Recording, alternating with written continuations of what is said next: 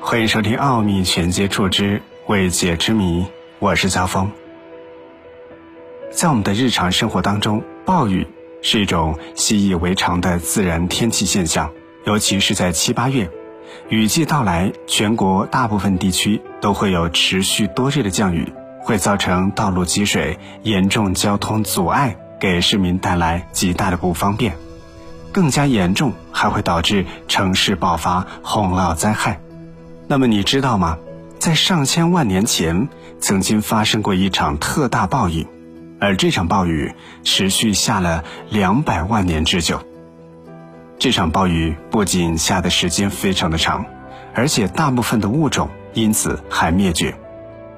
当然，也给恐龙带来了机会，登上了世界霸主的宝座。可以说，这场暴雨。仿佛完全就是为了恐龙而下的。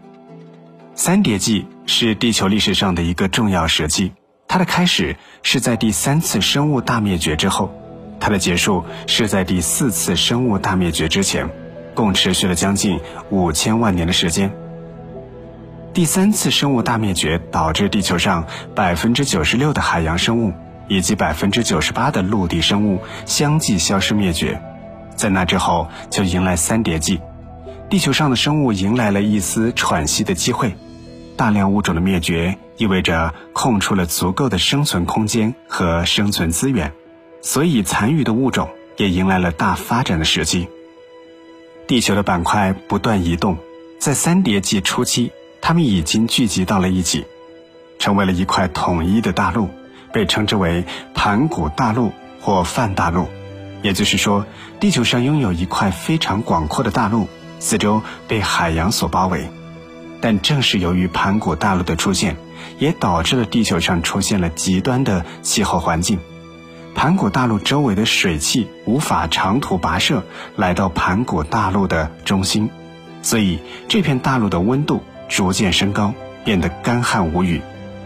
但这并不是永久的状态，板块可以移动，成为一个整体。自然就可以相互的分离。最先离开的是新梅利亚板块，板块的分离导致海水涌进了盘古大陆的内部，伴随着高温，大量水汽蒸发，一场大暴雨就开始了，持续时间是两百万年左右，发生在二点三四到二点三二亿年前。科学家研究认为，盘古大陆的分离并不是主要因素。卡尼基洪基事件的真正诱因是兰格利亚火山的大爆发。这座火山位于现在的加拿大西部。科学家认为，这座火山在那个时期连续喷发了五百多万年，大量的火山灰以及二氧化碳进入空中，这也导致了严重的温室效应，全球的平均气温上升了五到七摄氏度，大气中的水蒸气不断积聚，最终就导致了一场大暴雨的出现。大雨不断地冲刷着盘古大陆，大量的红色泥土进入周围海洋，也在地质层当中留下了湿漉漉的证据。一场持续了两百万年之久的大暴雨，让地球上的生物发生了翻天覆地的变化。因为暴雨之前，盘古大陆的形成导致地球生物经历了长久的干旱无雨状态，所以一些低矮的沙漠植物占据主导地位，它们可以抵抗干旱。但是面对突如其来的大暴雨，却显得手足无措，最终全部都被淘汰，取而代之的是一种高大的乔木。海洋中的生物由于大雨的侵袭，大量无机物质被卷入海洋，导致原有的海洋生物灭绝。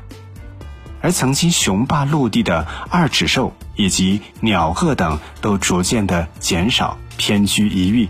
最终全部消失灭绝。而曾经生活在南方大陆边缘的恐龙，却在一场大暴雨之中全面开花，取代了当时陆地上的霸主，迎来了发展的时机。恐龙快速的崛起，开启了属于他们的时代。仿佛这次持续两百万年之久的暴雨是专门为恐龙而下的，就像是六千五百万年前的那颗小行星，它撞击到地球表面，导致恐龙整体性灭绝。而哺乳动物抓住了那个机会，在恐龙灭绝之后的一千万年内，哺乳动物快速的发展崛起，抢占了恐龙灭绝后的空出的生态位和资源，地球上再一次迎来了它的新主人。